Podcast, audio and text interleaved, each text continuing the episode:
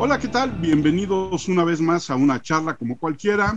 Soy Armando Enríquez y en esta ocasión tengo el gusto de saludar a nuestros queridos amigos Mauricio Embri desde Santiago de Chile, Giancarlo Poma desde Lima, Perú. Mauricio, Giancarlo, ¿cómo están? Bien, bien, Armando, todo bien por acá. ¿Y tú? Bien, acá también estoy Giancarlo. ¿Qué tal? ¿Qué tal, Armando? ¿Qué tal, Mauricio? ¿Qué tal? ¿Cómo están todos? Y tenemos como invitada muy especial a una de las autoras de la revista Caravana, que terminó ya su primer periplo, Tatiana La Redonda. Tatiana, ¿cómo estás? Mucho gusto en que estés con nosotros aquí en una charla como cualquiera. Hola Armando, muchas gracias a ti por la invitación. Cuéntanos la literatura. ¿Cómo llegué a la literatura? Qué, qué difícil las preguntas ¿Qué creo me vas a hacer? Bueno, desde siempre he leído mucho, desde muy niña. Creo que por imitación, mi papá siempre ha sido bueno para leer. Me compró mis primeros libros, creo que de ahí viene como el interés por la literatura como en general. Y por mucho tiempo solo leí y nunca había tenido la inquietud de eso transformarlo en yo crear algo. Y nació un poco como, un poco como por probar,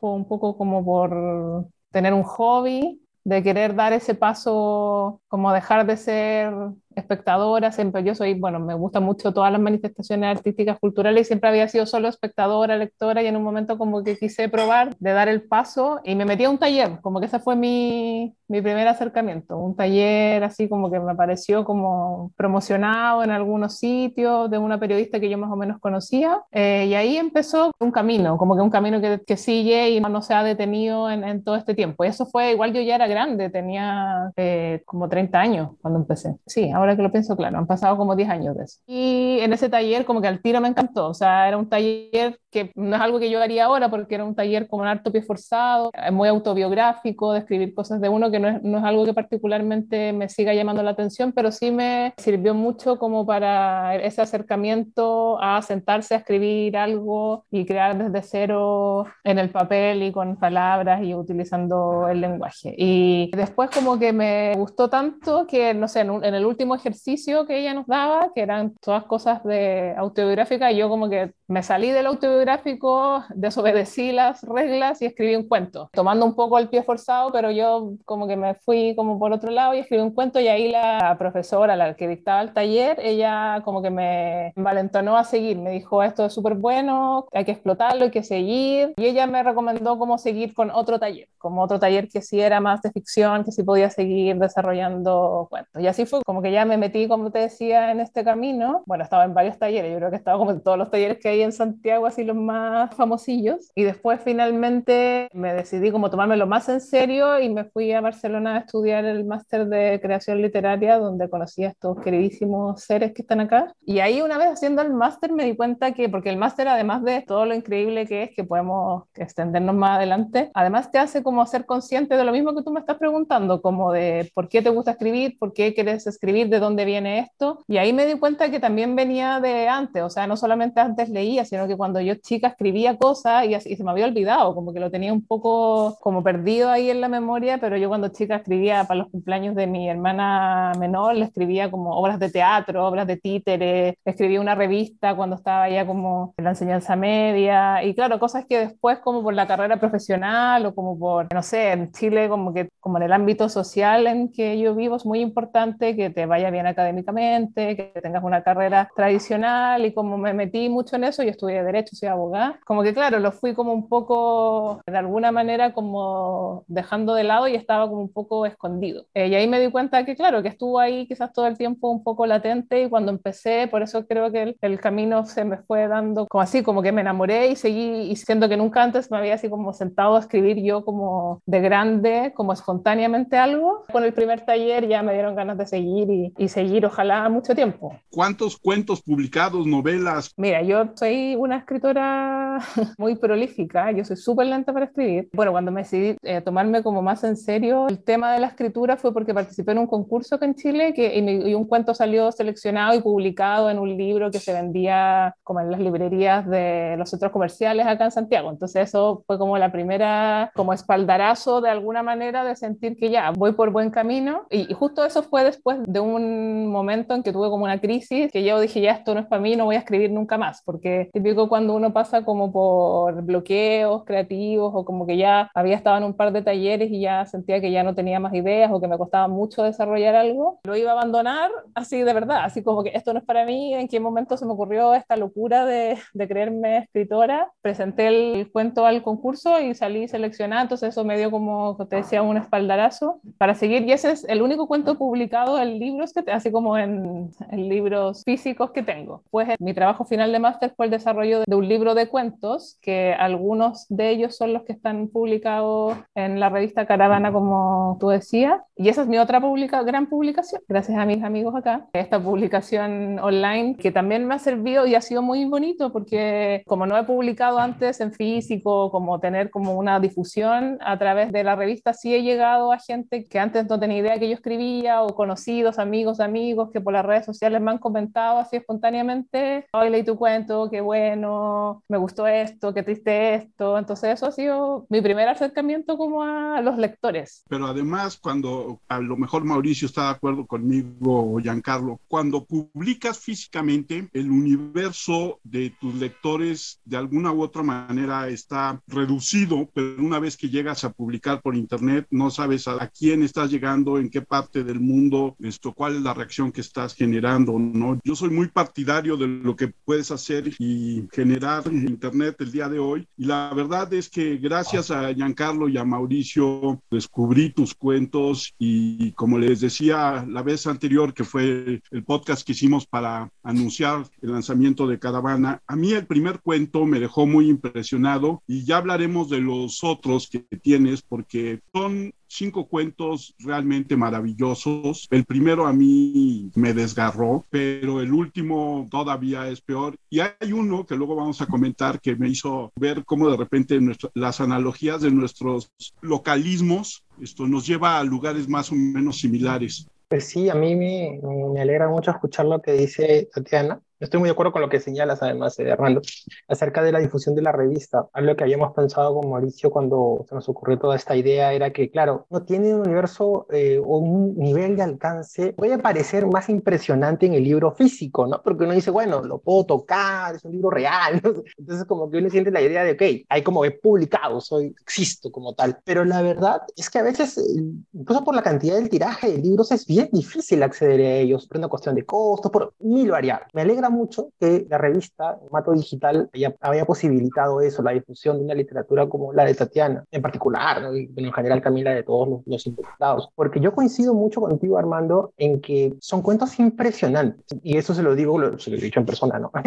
Pero la literatura, la voz de Tatiana, a mí en particular, me cuestiona de, de manera muy, muy, muy íntima. Es decir, a mí me parece que ella tiene como que esta visión, no sé si, eso le pusimos lo de melancolías urbanas, media melancólica de la, de la sociedad, ¿no? Yo imagino que tiene ahí y quizás quiera desarrollar un poquito más, pero en todo caso, yo observo eso, ¿no? Como una suerte de melancolía que me dice, pucha, como que el mundo es así, o sea, no, no es trágico, no es una cosa tristísima, pero de pronto te pone un par de imágenes y dices, ah, la vida, ¿no? Yo tengo, yo tengo esa impresión de los cuentos de Tatiana, es como ah, la vida. Como les digo, a mí en particular esa visión eh, me interpela, interpela bastante. Estaba pensando incluso en lo que decía hace un ratito, ¿no? Que bueno, en un momento tuvo como una suerte de impulso por abandonar la, literatura, la escritura, pero claro, uno solamente abandona lo que le pertenece. Entonces creo que, que más bien justo en ese abandono probablemente como que se apropia de lo que escribe. Es, es una hipótesis que tengo ahorita por lo que acabas de mencionar, porque realmente se siente como una, una pasión, un vínculo particular, una voz muy, pero muy distinta al menos en lo que a mí, a mí respecta. Por supuesto, se puede emparetar, yo por ahí puedo ver algunas referencias, incluso por lo que la conozco, ¿no? Se me ocurren algunos nombres eh, de autoras y autores en particular, por ahí Lucía Berlín, creo que alguna vez lo hemos conversado, pero a mí sí me parece como una voz muy distinta. No sé si Mauricio tuvo algo que quieras ahí comentar.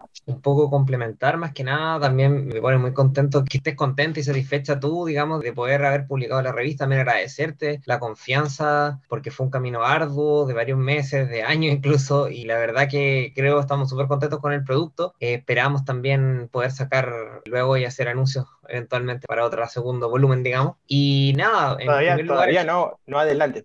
Hay muchas cosas ahí que tienen que revelarse poco a poco, poco.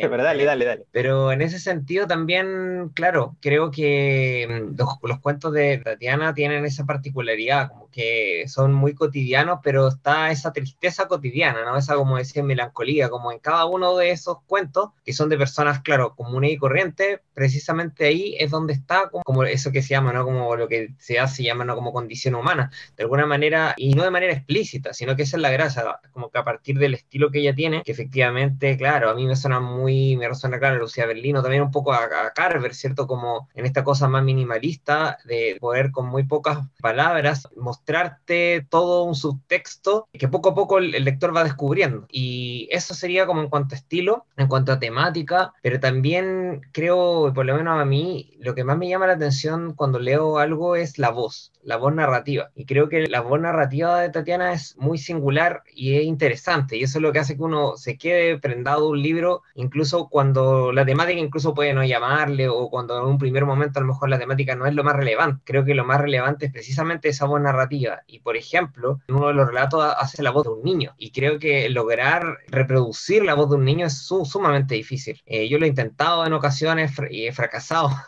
Así que estaba intentándolo y sé lo difícil que puede ser. Entonces, el ponerse en distintas voces, pero manteniendo el estilo y el interés, a mí me parece que otro de los elementos como a destacar. Y en cuanto a lo que mencionaba Armando de la publicación online, yo igual creo que tiene un poder importantísimo de llegar a, de partida de, manera internacional, porque un, libro, por ejemplo, si tú lo publicas en físico en una editorial independiente en general, es, difícil, podría salir en algunos casos afuera, pero la llegada es, mucho más baja y, luego está limitado el número de ejemplares. O sea, ya tú tienes 200 ejemplares, por poner un ejemplo, y se acaban, ¿no?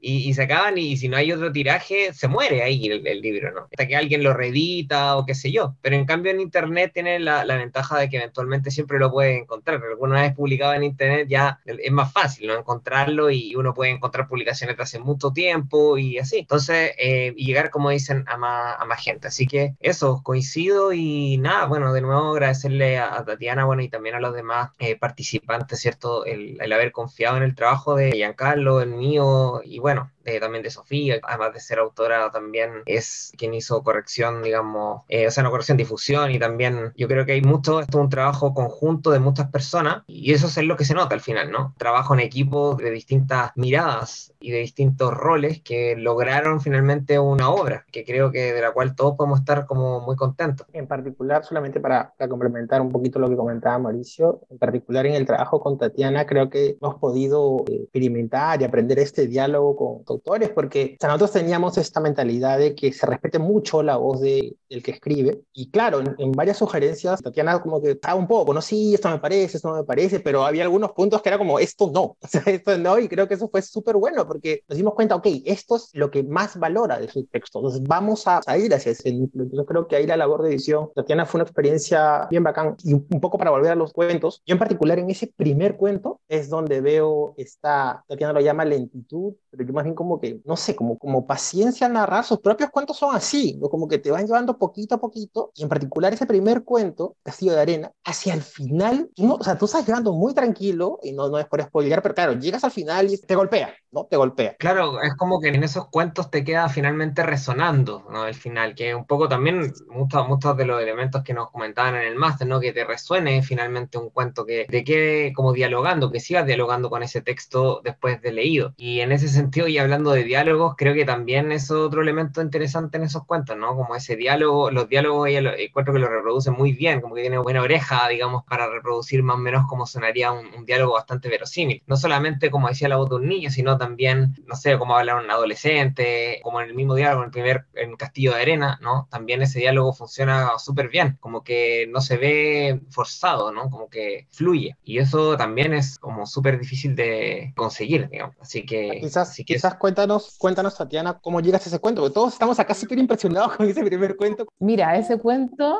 la verdad, yo lo escribí en una sentada en la biblioteca de Barcelona. Fue a raíz de una tarea que nos dieron en el máster de creación literaria, que era, era el primer ejercicio que hacíamos, primer semestre de hecho, de eh, cómo de escribir un cuento con ciertas como lineamientos que nos dio eh, Jorge Carrión, el director del, del máster, y que nos hablaba de que existe una teoría del cuento, que siempre hay una historia que todos vemos y hay otra historia que va como por debajo oculta. O sea, fue como los primeros como atisbos de teoría o de elementos necesarios o elementos atractivos para contar una historia. Ahí me di cuenta que de cuentos que yo había escrito antes tenían eso, pero claro, ahora el ejercicio era hacerlo como de manera intencional. Y en ese momento me salió como muy natural y como te digo, la concentración que yo adquirí en esa biblioteca nunca va a ser la vida la vuelta a tener porque era como, no sé, era así una magia, como que veía el mundo tan concentrado que era como, ya, tengo que hacerlo ahora. Y tenía una tarde de domingo, me acuerdo, un domingo que vi. Y ya me senté y salió. No sé en qué parte de mi cabeza estaba una historia así, en ese momento no lo sabía. Ahora ya que ha pasado harto tiempo y ese cuento después de esa sentada ha tenido mucha edición, o sea, de hecho, bueno, volviendo a lo que hablábamos antes de la revista y todos los efectos muy positivos que tiene la revista, también yo agradezco mucho la edición que tuvieron mis cuentos, sea, creo que crecieron con la mano de Giancarlo y de Mauricio, de Mauricio más que nada, que también tuvimos ahí nuestras discusiones, pero la mirada de este tercero, que es un tercero además que tengo mucha confianza, que conoce mis gustos, mi manera de escribir, fue muy enriquecedora, o sea, de verdad, eso lo agradezco mucho y me di cuenta más también ahora con gente que me leyó, que así como lectores fieles que tengo, como amigos que me leían, me leyeron las primeras borradores que yo escribí y habían leído, por ejemplo, el, el cuento del niño y me dijeron así como, es otro cuento ahora, como que mejoró mucho. Entonces eso lo agradezco mucho. Y bueno, volviendo a este cuento, yo después, ahora de mucho tiempo, me di cuenta que, claro, esas referencias de, bueno, sin spoiler, pero un caso de una historia en una playa de un adulto con un niño eso obviamente yo ya lo había leído y estaba ahí en mi cabeza. O sea, ahí no voy a decir los nombres de cuentos así, pero yo creo que todos más o menos cachamos de qué estamos hablando. Y hay dos cuentos que yo había leído y que los volví a leer hace poco, porque son cuentos que valoro mucho. Entonces después dije, claro, o sea, no inventé la rueda con esto. O sea, había algo ahí que a uno le queda en alguna parte de la cabeza y en el momento no me di cuenta. Yo dije, oye, qué buena esta historia que se me acaba de ocurrir, pero obviamente no se me acababa de ocurrir. Creo que la mente y la creación igual va un poco relacionado con eso, con cosas que uno va como acumulando o guardando en así en ciertos huequitos de la cabeza y que de repente afloran y uno inconscientemente lo traspasa a otras palabras, pero que igual estaban ahí de alguna manera. Hay una cosa que me llama mucho la atención de tus cuentos, eh, como decía Mauricio, no solamente la remembranza de Carver, sino también algo como de Onetti, pero lo que más me llama la atención ahora que dices de tu gran amistad con Mauricio es los dragones que son los dos, o sea, me pasé todo el tiempo buscando qué eran diferentes platos que citas ahí y yo quería hacer una referencia en el cuento de Sopaipías que es probablemente el que más parece de Carver. Esto, cuando vi la palabra sopaipías acá en el norte del país, la familia de mi padre es de, del norte de México, mi abuela hacía como buñuelitos, era así de la masa frita de la tortilla de harina, lo que sobraba, y se llaman sopaipías. Es muy ah. diferente a lo que conocen en Chile, pero me llamó mucho la atención esta relación de palabras que seguramente nos heredaron los españoles de algún guiso que tienen ellos, pero que en, y en Chile los concebimos de maneras diferentes, ¿no? Bueno, en el norte de México, porque en el centro y sur de México las sopaipías no se conocen, pero un poco regresando a lo que preguntaba Giancarlo, de la historia de sopaipías a la historia del el castillo de arena, a la historia de las instrucciones para el último día, hay caminos totalmente diferentes, ¿no? Y si además dices que podrías armar un libro con todas estas historias maravillosas que cuentas, que golpean el alma de manera directa, cuéntanos un poco más de esta variación en lo que también Mauricio llamaba diferentes voces que tienes como escritora? Bueno, en ese libro que yo tengo como una compilación de cuentos, claro, hay, como ya han dicho Mauricio y Giancarlo, hay muchos elementos comunes que son, por ejemplo, la, temática, que es como esta cosa de melancolía, que ahí Giancarlo supo muy bien interpretar, porque claro, yo como que sentía que los cuentos tenían como una cierta atmósfera, que provocaban una cierta emoción y que creo que eso se resume muy bien como lo puso Giancarlo en la bajada de mis cuentos, que es una melancolía urbana, que lo encontré genial, como que a mí no se me podría haber ocurrido una mejor descripción.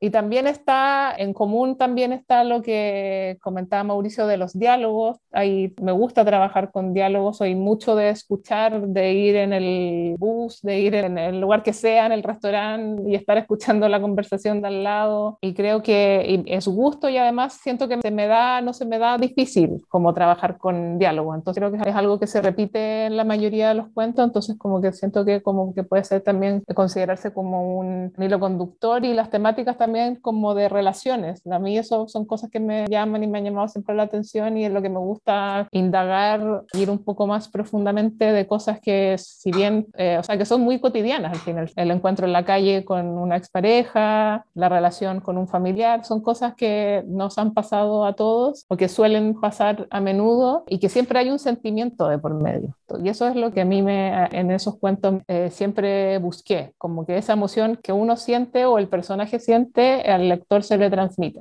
esta parte del subtexto que es casi chejoviana, no pasa nada, pero pasa todo. O sea, en Sopaipías podría ser una pequeña pieza teatral donde al final, sin mayor violencia que un encuentro, el personaje termina devastado, ¿no? Claro, y esas son cosas que también me gusta ejercitarlas o ponerlas ahí como en práctica. Eh, me alegro que, que, el resultado les agrade y que haya logrado eso. Eh, que claro, es tú en, un, en una conversación estás diciendo algo pero lo que realmente estás queriendo decir no lo estás diciendo y se entiende igual. Y el que lo está viendo afuera como lector lo va a entender igual si es que sabe rellenar esos espacios, que creo que es como la gran gracia que, de los cuentos, más allá de la novela que es justamente lo contrario, que hay como que distenderse y explayarse. En cambio, el cuento a mí es algo que me acomoda mucho por eso mismo, porque es muy preciso, muy sutil, decir mucho con poco. Yo escribo así, yo escribo lento y poco, entonces por eso creo que como que se me fue como acomodando esa manera de escribir, de lograr esos efectos, de que haya un lector que tiene que ir ahí y ver, ah, acá había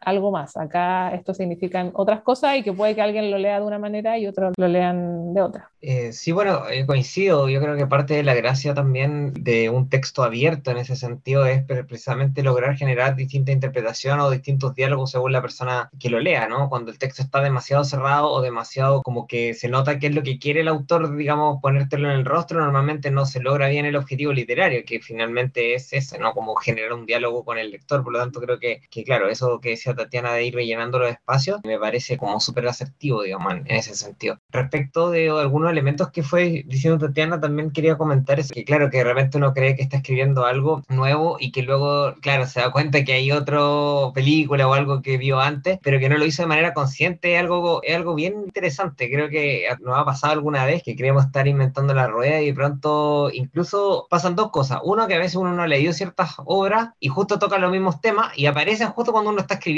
o cuando acaba de terminar, es como una cosa de sincronicidad, me va a poner medio mágico acá, ¿no? Pero como que siento que eso tiende a ocurrir mucho y me llama la atención. Estoy escribiendo algo y justo uno se da cuenta que hay otro autor o autora que está escribiendo lo mismo, ¿no? En otro lado, en otra parte del mundo o a lo mejor muy cerca. Y al mismo tiempo también pasa que uno relee ciertas cosas y dice, oye, esto que ya había leído, no me acordaba y quizás en algo me inspiró al texto que estoy escribiendo. Y eso es como súper, súper relevante. ¿no? Al final, en el mismo máster también nos decían que uno como que en realidad no crea, ¿no? Que todo es como un remix, que todo es como una recombinación de elementos. Y yo creo que es así, o sea, pensar en estos momentos, después de todo lo que se ha escrito, del canon literario y todo ese peso que uno puede tener en la cabeza, ¿no? Y que mientras más uno lee, más, más puede pesarte ese canon o lo que sea, es que en realidad no tienes por qué estar creando constantemente algo tan nuevo. Finalmente, cuando tú eh, escribes un texto, aunque sea incluso hasta el mismo texto de otro, casi un plagio de otro, tu voz, en la medida en que tú tengas una voz particular, ese texto va a ser distinto. Es como también en ese cuento de Borges de Vierminar, ¿cierto? El cuento de Vierminar del Quijote, que decía que, que este, este autor ficticio que, reproducía palabra por palabra el Quijote y que aún así era un texto nuevo, porque claro, el texto iba cambiando según el contexto de, histórico, digamos. También creo que un texto va cambiando según quién lo escribe, ¿no? Entonces, de alguna manera, todos podemos estar escribiendo el mismo texto en el sentido de temática, de, no sé, de subtexto, de atmósfera, de todo, pero realmente va a ser distinto, va a ser totalmente distinto, un texto absolutamente nuevo, porque la mirada del autor o autora es lo que va a hacer y le va a dar esa identidad. Entonces, yo creo que en ese sentido no hay que tener,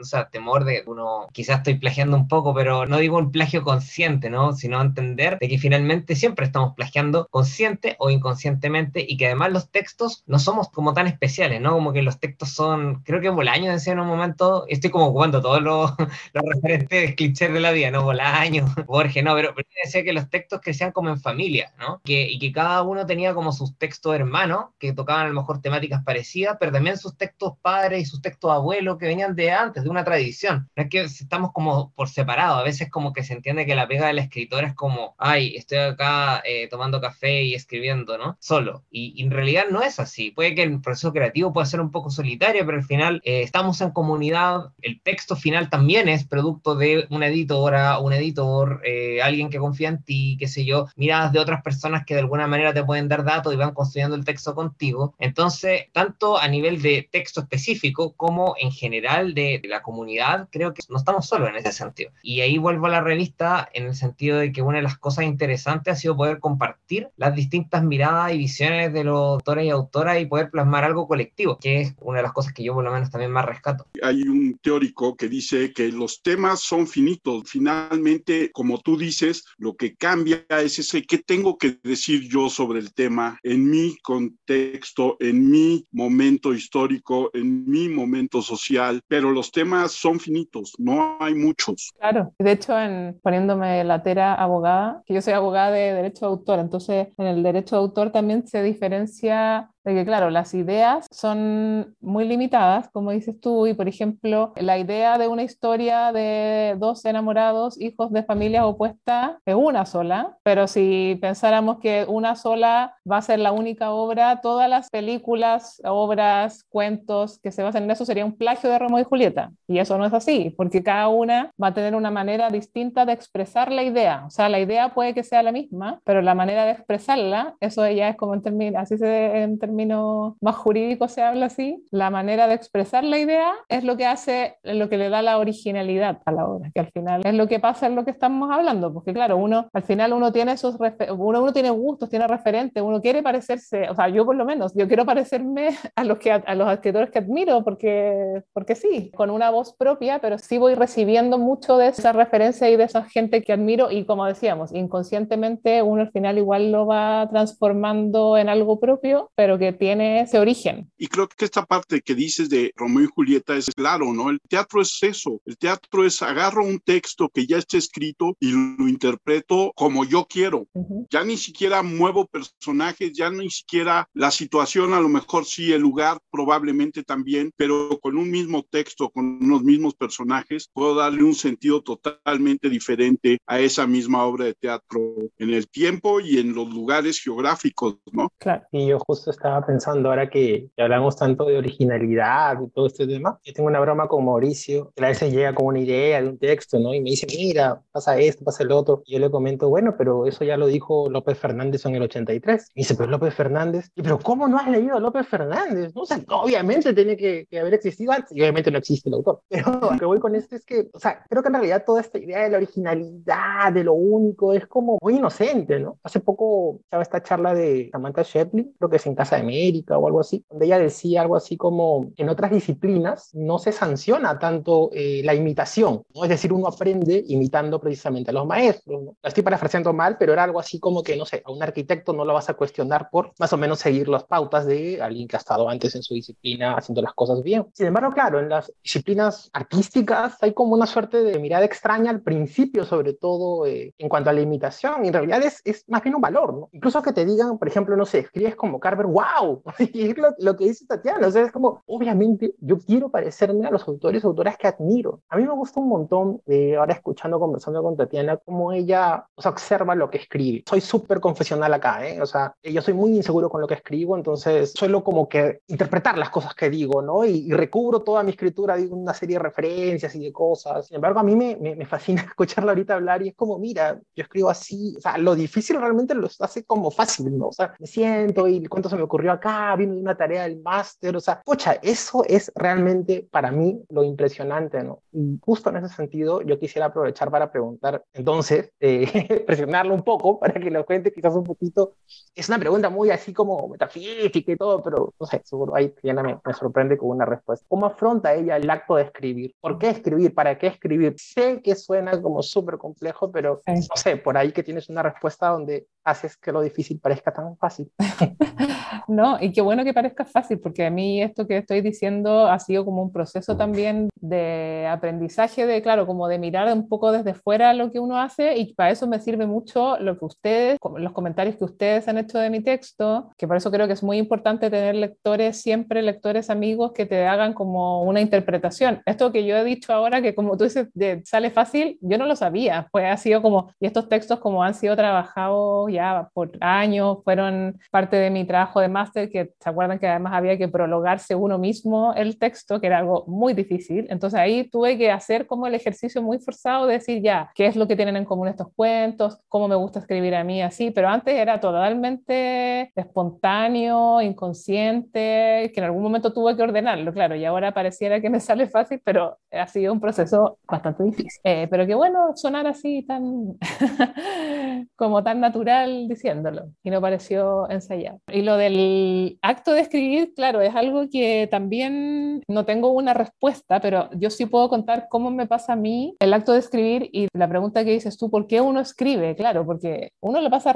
o sea, yo lo paso muy mal escribiendo, o sea, es un sufrimiento así, pero una tortura casi. ¿Y por qué uno lo hace? Para mí es simplemente que hay como momentos de la escritura en que se produce una cuestión que yo no tengo una explicación coherente y racional para que se transmita por este podcast, ni que nadie la escuche, pero a mí hay algún momento en que creo que se produce algo así como una magia, sin querer ser una esotérica. Por ejemplo, eso que me pasó en esa biblioteca que me senté y salió el cuento de una vez, no tengo explicación, como que apareció así y fue como decía, quizás referencias que tenían una parte de la cabeza, quizás eh, algo que quería imitar, imágenes, en ese cuento en particular. En otros cuentos me ha pasado que parto como con ciertas imágenes y, por ejemplo, dos imágenes de algo y un recuerdo. Y me siento a escribir, yo muchas veces me siento a escribir sin tener idea para dónde va nada.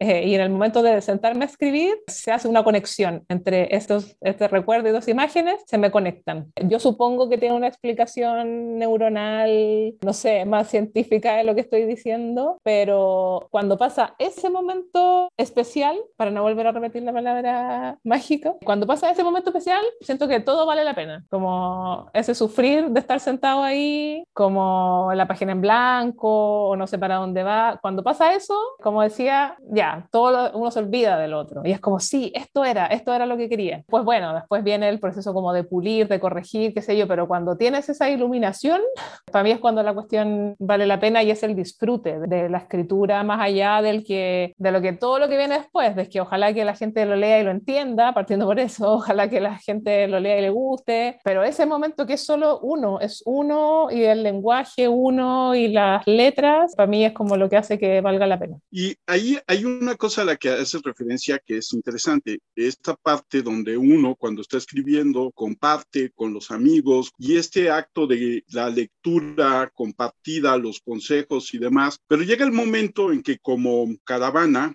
arranca y ya no hay manera de meterle mano, ya no hay manera de que alguien te dé un consejo, sino ya van viviendo su propia vida los textos, ¿no? Y entonces son otros ojos que los leen, muy probablemente ni te imaginas quién, ni cómo lo interpreta, y ahí ya no hay manera de paso atrás, ahí mejor ya que camine solo y, a crear lo que sigue o no, ahí la pregunta es para los tres, la reflexión. Bueno, yo por lo menos creo eso, ¿no? Creo que cuando ya lo, lo publicaste, mejor no leerlo de nuevo, porque por lo menos a mí me pasa que yo que soy obsesivo voy a empezar a encontrarle todo malo, entonces ahí ya uno ya no hay que leerlo, ¿no? Yo por lo menos no lo recomiendo. Quizá haya alguien que no, no sufre con eso, pero yo por lo menos sufro mucho si vuelvo a leer algo que ya publiqué, porque obviamente ya ahí no hay forma de arreglarlo, corregirlo, lo que sea. Y el problema es que también finalmente el texto nunca está terminado, pues nunca se acaba. Eso es otro cliché más que le agrego a la, a la cadena, pero es verdad, ¿no? El texto nunca termina de escribirse. Tú no podrías estar constantemente escribiendo un texto y en realidad realidad es simplemente por un tema editorial y un tema que es como ya suficiente, déjalo, ¿no? El otro día voy a contar algo no tan íntimo, pero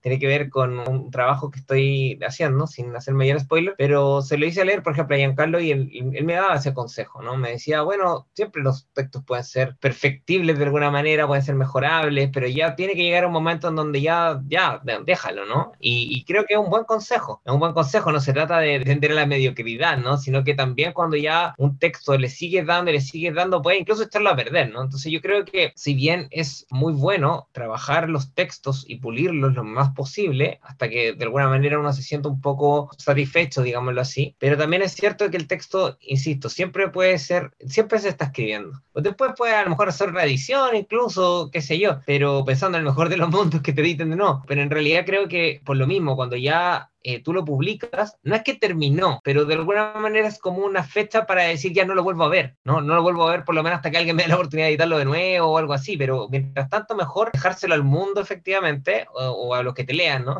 que son el mundo, ¿no? Y que finalmente eh, cada uno tenga su propia relación con el texto. Y ahí eso es relevante también porque creo que el lector, la lectora es como que cada uno puede darle o ver algo que quizás uno nunca tuvo ni la intención ni nada, pero eso tampoco significa que no esté, porque en realidad el autor o autora no importan en la obra, por lo menos así pienso yo, yo no, yo no, no creo que importen. uno, no le importa porque uno, uno obviamente es uno y egocéntrico, no le importa que se plasme lo que uno quiso decir, pero en realidad que no se plasme y que a lo mejor otra persona entienda otra cosa, pero que igual sea y no significa que no esté, o sea, como digo, me enredé, pero es como el hecho de que no esté exactamente o que una persona no vea exactamente lo que uno quiso transmitir del texto, no le quita valor. Lo que tiene valor en ese texto es que dialogue realmente con el lector o lectora, que le quede resonando en la cabeza eso, ¿no? Ahora, si se transmite exactamente o no lo que quiso decir el autor, da igual. Yo por lo menos creo que el autor autora dan igual y que una vez publicado el texto es el texto del que sobrevive o no sobrevive o está ahí o no, para bien o para mal, pero existe y ahí hay que dejarlo, creo yo. Así que en ese sentido coincido, Armando, en que es mejor no leerlo y también por, por lo menos en mi caso, por salud mental, creo que no,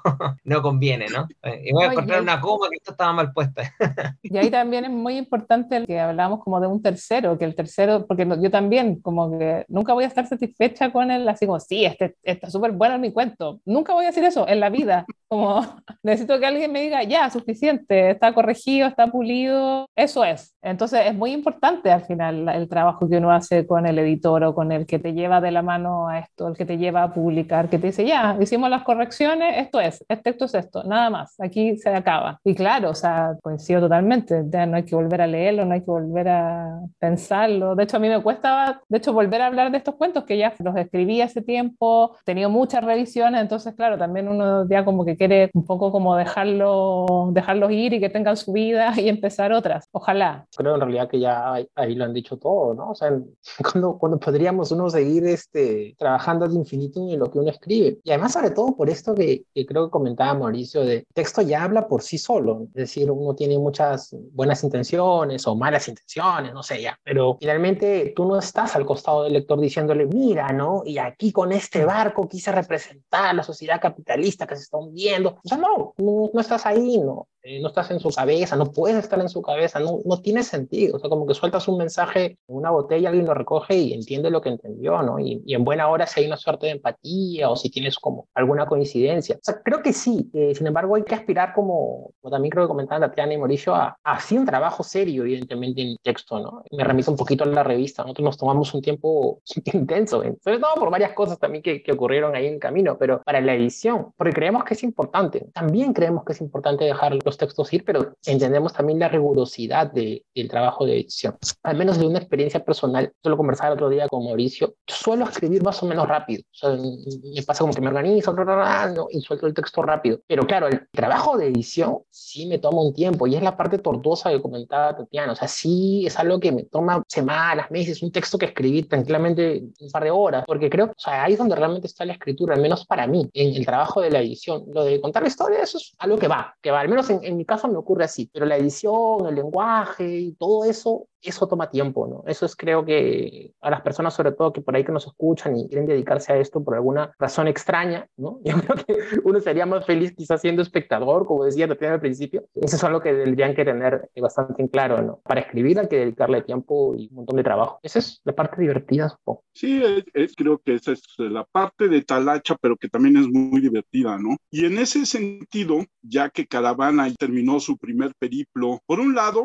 sí quiero preguntarle a los tres, ¿qué sienten ya de ver Caravana publicado? Dos, si algún día tendremos nada más por el puro placer una edición física de este primer número. Y número tres, ¿cómo va el segundo viaje de Caravana? Ok, a ver, creo que me, me mando yo primero y luego ya Mauricio. Y suelta, suelta algún spoiler si los tiene. Todo consensuado, amigo. A ver, eh, lo primero, o sea, a mí me alegra mucho eh, digamos, tener por fin la publicación, porque sobre todo está esta posibilidad de que te lea gente, ¿no? Esto de un tercero, esto de que alguien te lea, es algo a veces difícil de encontrar, porque a menos que tú vivas en los detectives salvajes, no es que estés rodeado todo el tiempo de gente que escribe, ¿no? Imagino que también le pasa a los arquitectos, no todo el tiempo está rodeado de arquitectos, algo en el trabajo, cosas así. No sé por qué estoy con los arquitectos hoy día, pero voy al hecho de que es importante que gente que te conoce, que gente con la que hablas, no, no solamente autores, sino personas a tu alrededor, sepan que escribes y, y sepan a qué le dedicas tu tiempo y puedan finalmente conversar de esas cosas, porque finalmente es lo que creo que nos, nos alimenta, nos ayuda a mejorar como, como autores, ¿no?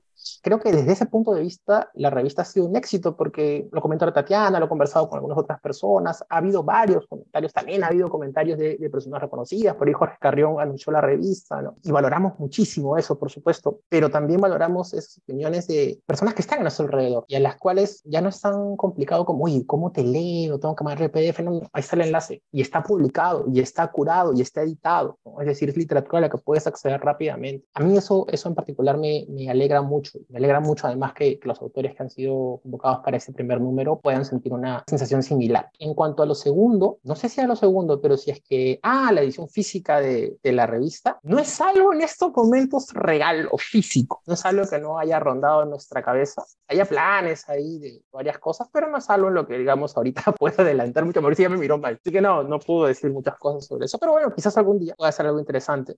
Ideas, hay ideas. Vamos a ver cómo nos sale eso. Y el segundo número de caravana, justo ahora, esta semana estábamos ya cerrando algunas cosas. De que viene el próximo año, eso es seguro, absolutamente seguro, porque además ya hemos aprendido un montón de cosas en el proceso. Ya tenemos pues programas mucho más claros, ya nos hemos organizado muchísimo mejor. Esperemos que ya no haya pandemias. Igual las cosas aquí en mi país, como ahora mismo, son un poco complejas, pero yo creo que ahí podemos, podemos arreglarnos para salir adelante con estas cosas que también nos ayudan a, llevar el día a día. Entonces, sí, de todas maneras, el próximo año tenemos el segundo periplo de caravana con varias sorpresas, con varias cosas interesantes y ahí lo conversaré eh, con más detalle. No sé, Mauricio, tú qué, qué, quieras comentar sobre eso. No mucho más respecto de las dos últimas preguntas, porque creo que ya la respondiste respecto del formato físico y de, bueno, de, de la segunda periplo, como dice Armando, de caravana. Creo que va a estar interesante ver qué va a salir de ahí, ¿no? Y efectivamente hemos tenido ya la experiencia de la primero, ¿no? Nos armamos como que lo primero fue un poco más lento porque obviamente necesitábamos, ya teníamos la idea, pero teníamos que ver bien desde el nombre en adelante, ¿no? El nombre fue algo bien discutido también, entonces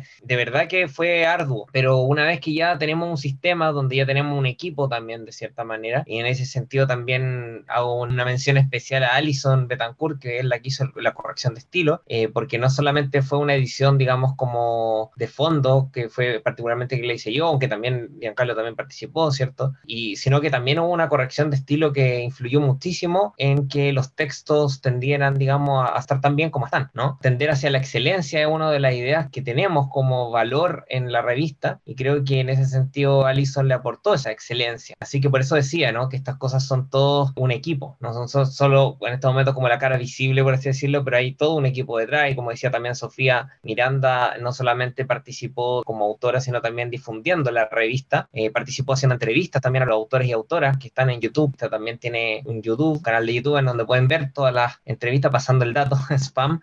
Así que eso, es todo un equipo y creo que en ese sentido va a funcionar mucho más rápido y quizá aún mejor de lo que ya funcionó, así que estoy por lo menos muy ilusionado con eso. Y respecto de la primera, estoy al revés ahora, la primera pregunta es, bueno, estoy muy emocionado realmente por la publicación de la revista. Así como hablábamos antes de que los textos se pueden escribir permanentemente, también se pueden revisar permanentemente y la revista, y si no, pregúntele a Giancarlo ahí que estuvo a cargo del maravilloso diseño de la revista, ¿no? ¿Cuánto no peleó por el color, que por acá, que la letra, que ponemos acá, que no sé, por todo hubo una decisión, detrás de cada cosa hubo una decisión. Sí, no, sí, más que nada era eso, ¿no? Como contar que efectivamente emocionante poder, así como los textos decían, no se pueden terminar nunca, uno podría estar constantemente arreglando las cosas de la revista, que el color, que el diseño, que, que el texto acá, que a lo mejor que el nombre. Y en ese sentido, también el publicarlo también cierra un proceso, ¿no? Obviamente todo siempre, como decíamos, siempre puede ser mejor en momentos donde uno tiene que llegar y decir, esto ya está muy bueno y es algo que tenemos que que publicar para cerrar también una etapa, ¿no? Y el hecho de publicarlo para nosotros fue un hito, un hito en el sentido de decir, realmente esto se materializó. Todos los esfuerzos que tuvimos por mucho tiempo, unieron esfuerzos de distintos, del autor y autoras, de Giancarlo como director de la revista, de Sofía como decía Adicción y de, de, de, Allison también la corrección de estilo, todo eso de alguna manera está ahí, ¿no? Está materializado en esa hermosa diseño de revista, en esa revista y en todos los espectaculares textos que hay. Entonces, eso, para mí por lo menos es un orgullo el, haber podido participar, digamos, en esto. Y nada, estoy contento, estoy contento y, ansioso de poder también empezar y, a poder hacer anuncios más concretos muy pronto, como Giancarlo siempre es tan misterioso, entonces se lo baja si digo spoiler. Tatiana, ¿tú qué dices? Bueno, yo como dije al principio de esta entrevista, eh, para mí fue muy bonito como enfrentarme por primera vez a que me leyera gente no cercana, porque mi, uno, mis lectores habían sido gente eh, a la que yo le compartía el texto, por mi voluntad se enteraban de lo que yo escribía, entonces ahora que esto está ahí en el aire y que cualquiera pueda acceder, me llegaron comentarios de gente que, no sé, amigos de amigos o gente más lejana a mí, fue positivo, o sea, como es también que hablábamos un poco como de, yo por lo menos nunca voy a encontrar que mis textos están súper buenos, como que me cuesta mucho eh, pensar así, entonces que venga alguien de afuera que no te conoce y te felicite, se siente bien, pues, obviamente, como que ya, como que, este, como decía, lo, porque uno escribe, ya conté toda esa parte de, de, lo especial que tiene uno con el texto y con lo que se va produciendo con el, en la mente o con el lenguaje, pero claro, que venga una persona que tú no conoces de la nada te diga que le gusta algo que hiciste, para mí es un primer enfrentamiento a eso y muy bueno, o sea, como es ego obviamente, pero también siento que hay que uno también le entrega algo al otro, o sea, el otro lo pasó bien un rato leyendo el cuento o le pasó algo, entonces haber vivido eso gracias a Caravana fue muy bacán, como decimos en Chile. Decía Woody Allen, si mis películas logran hacer que la gente se sienta miserable, aunque sea cinco segundos, habré cumplido con mi labor. Eh, voy a hacerles una pregunta que me surgió ahorita que hablaban del abandono de ciertas redes. Hay ciertos movimientos literarios de minificción que se han dado a la tarea de publicar narraciones muy, muy breves, tanto en Twitter como en Instagram, y que podría, desde mi punto de vista, ser también parte que enriqueciera la oferta de caravana en, en este tipo de redes sociales. ¿Ustedes qué opinan de estas minificciones, de estas nuevas narrativas que están muy, muy alejadas de lo tradicional, ¿no? Porque no solamente se trata de, de minificciones, se trata de, de creepypastas, se trata de fanfictions, pero en específico del asunto de las minificciones y utilizar una red como Twitter. Yo alguna vez incluso participé en algún concurso de, de llamaban en aquellos tiempos o en tweets fue hace ya muchos años y Twitter solamente tenía 140 caracteres. ¿Ustedes qué opinan de todo esto? Yo lo que he visto que se hace en Twitter es eh, cosas que hacía Alberto Chimal, por ejemplo, que hacía como una suerte de ejercicios de escritura, proponía cosas, otro que a mí me parece muy, muy interesante, sobre todo su visión de la literatura. Y, y sí, me parecía muy valioso. A mí en realidad cualquier tipo de expresión literaria me parece que es el campo de la libertad, ¿no? Entonces, por supuesto, todo me parece bienvenido. Ahora, si soy súper sincero, la lógica de la minificción, de los microcuentos, no la conozco tanto. Entonces, en ese sentido, me parece llamativo, me parece valioso. Lo poco que he visto me ha gustado, pero no tengo tanta experiencia con eso. Creo más bien que Mauricio sí sabe, puede decir un par de cosas sobre, sobre mini ficción. te contesto porque me emplazó directamente Giancarlo más que nada. eh, primero te voy a contestar, yo, yo opino lo mismo que Giancarlo, lamentablemente no, en muchas cosas estamos en desacuerdo, pero justamente hoy día no sé por qué hemos estado de acuerdo en todo y eso me molesta porque eso hace que no haya polémica. Es que has hablado con clichés, pues Mauricio, entonces ya, Exacto, ¿cómo te voy a contradecir? no, lo que pasa es que eh, me molesta porque hay un microcuento que fue nominado, fue uno de los ganadores de un concurso que se hace acá en, Santiago, bueno, se hace en otras partes también, pero el que, el que participé yo es en Santiago, Santiago en 100 palabras, ¿sí? y hubo un cuento, eh, tuvo una, una mención honrosa que se llama Cliché precisamente, ¿no? Y es efectivamente un microcuento, entonces ahí también, bueno, si quieren, también pasando el dato del spam, si quieren buscarlo, lo encuentran fácilmente en Cliché, Mauricio Embry, yo creo que parece 100%. Mientras no parezca Cliché, Mauricio Embry, me parece mi novela, ¿no? Como está un cliché. Pero, todo, todo, está conectadísimo, ¿eh? lo de cliché, lo de cuentos, nada está. Claro, claro. Pero de todas maneras, ahí, claro, ahí pueden encontrar ese cuento. Pero respecto de lo que mencionas de Twitter, yo opino lo mismo que Giancarlo en el sentido de que creo que la literatura efectivamente es el espacio de libertad absoluta y, y, da lo mismo el formato, ¿no? O sea, yo creo que hay que aprovechar esta instancia y estas nuevas herramientas que otorga Internet, de las redes sociales, para poder incorporar ahí también lo creativo, ¿no? Y, y a mí me parece que eso, es, en la medida en que esté bien ejecutado, está perfecto. O sea, obviamente no es solo el formato, no es el formato por el formato. Pueden haber algunos que estén súper mal escritos o que a mí por lo menos no me llame la atención o lo que sea. Finalmente como un cuento, como una novela, ¿no? En el fondo es interesante investigar nuevos formatos. Yo creo que en eso hay un valor. Ahora, que todos los textos sean buenos o no, bueno, eso como en toda la literatura, ¿no? O sea, creo que, y que también obviamente eso bueno o malo también va a depender también de quien lo lee, por supuesto, de los gustos. Pero para mí me sigo quedando con la idea de que la buena literatura es finalmente la que te queda resonando, retomando lo que comentábamos, en particular respecto a los textos de Tatiana, y aquella en donde el autor o autora se expone también, ¿no? O sea, se expone en el sentido de que, claro, por ejemplo, Tatiana comentaba de que ella, claro, no le, no le, llamaba tanto la atención hablar de sí misma como en esta cosa tan autobiográfica, pero en realidad uno siempre está hablando de sí mismo cuando escribe, porque finalmente salen de uno los sentimientos y aquello que está ocurriendo. Entonces, a lo que me refiero con exponer no se trata de que, que pongas tu propia vida, sino que el dolor que pueden sentir los personajes, puedes sentirlo tú de alguna manera y ese sentimiento, esa como visceralidad, es lo que se transmite. Y a mí, por lo menos, la literatura que me llama la atención es la que te transmite eso, lo que tú puedes sentir algo auténtico, que también es otro cliché, ¿no? Pero que yo creo que es muy real, ¿no? O sea, la autenticidad en lo que se escribe es lo que finalmente creo yo que un lector o lectora puede como sentir, como aprender, ¿no? Y es eso lo que finalmente hace que un texto sea, a mi juicio, buena o mala literatura, ¿no? Más allá del formato, más allá de si habla en primera, segunda persona, de que existe este cambio acá, que también está bien, ¿no? Y me gusta que se innove en las técnicas, pero la literatura no puede ser solo técnica, ni puede ser solo formato, eso es una gran parte de la literatura, pero no es lo único, a mi entender. Así que eso, yo todo bien con las redes sociales en ese sentido. Ahora sí reconozco que eh, siendo millennial, la verdad que para algunas cosas soy bastante boomer y, y no, la tecnología claramente no es lo mío, no, no es como, no, no.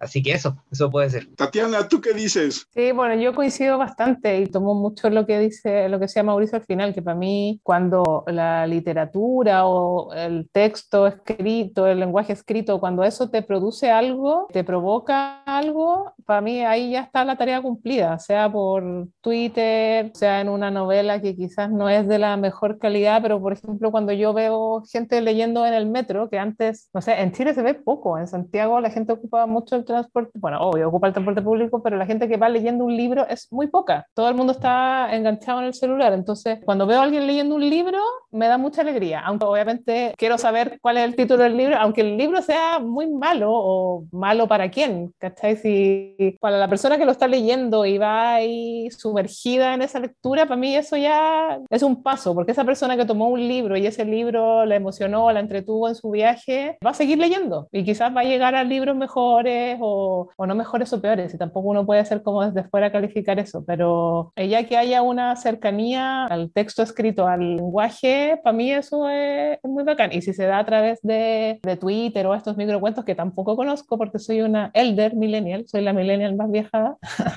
también creo que está súper bueno. O sea, si te logra enganchar una historia que sea breve, aunque sea en el celular, y te provoca cosas, ya está, como que está la tarea cumplida. ¿Dónde los encuentran nuestras audiencias en sus redes sociales? Yo tengo un Instagram que no es muy activo, pero igual lo doy. Es arroba Tati Larre con dos R. Eh, de hecho, estoy como tratando de desintoxicarme de redes sociales. Eh, hice un acto extremo y eliminé el Instagram de mi celular. Me meto ahora en el trabajo como para ver las redes de mi trabajo y ya, pero ahí existo, existo en el espacio. Y bueno, ahí los cuentos los pueden leer en Caravana, por supuesto. A mí me encuentran en Giancarlo Poma, así como mi nombre, guioncito abajo en Twitter. Ahí pongo cosas, este, se me ocurren, algunas de literatura supongo, y algunas cosas que bueno, que, es bueno compartir. Y creo que básicamente en eso, de ahí todos este, hacia revistacaravana.com.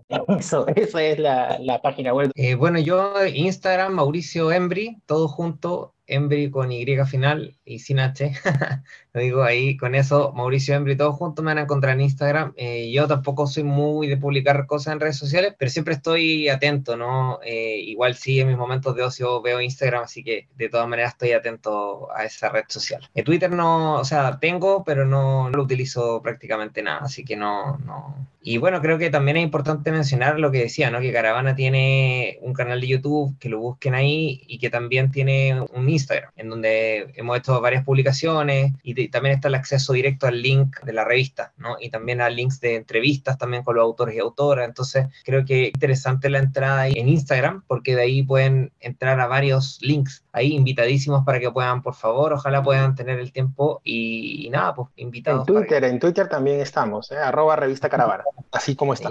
Yo soy Armando Enríquez, a mí me encuentran en Twitter como arroba cernícalo. El Twitter del podcast es arroba charlacualquie 1, nuestro correo charlapodcast1 arroba gmail.com y nuestro WordPress es charlacualqueira.wordpress.com. Mauricio, Giancarlo son como de casa, todos los kilómetros no hacen más que unirnos y seguramente así como Caravana hace su periplo anual, nosotros seguiremos invitándolos y conversando con ustedes porque estas charlas son muy amenas y invitaremos a algún otro de sus autores para conversar los cuatro, cinco, si viene Alex, si viene Dai. Tatiana, antes que nada, sí quiero decir que tus cuentos fueron una de las cosas que más me gustó de Caravana. Se los dije a Mauricio y a Giancarlo desde que leí el primero y quedé aterrado.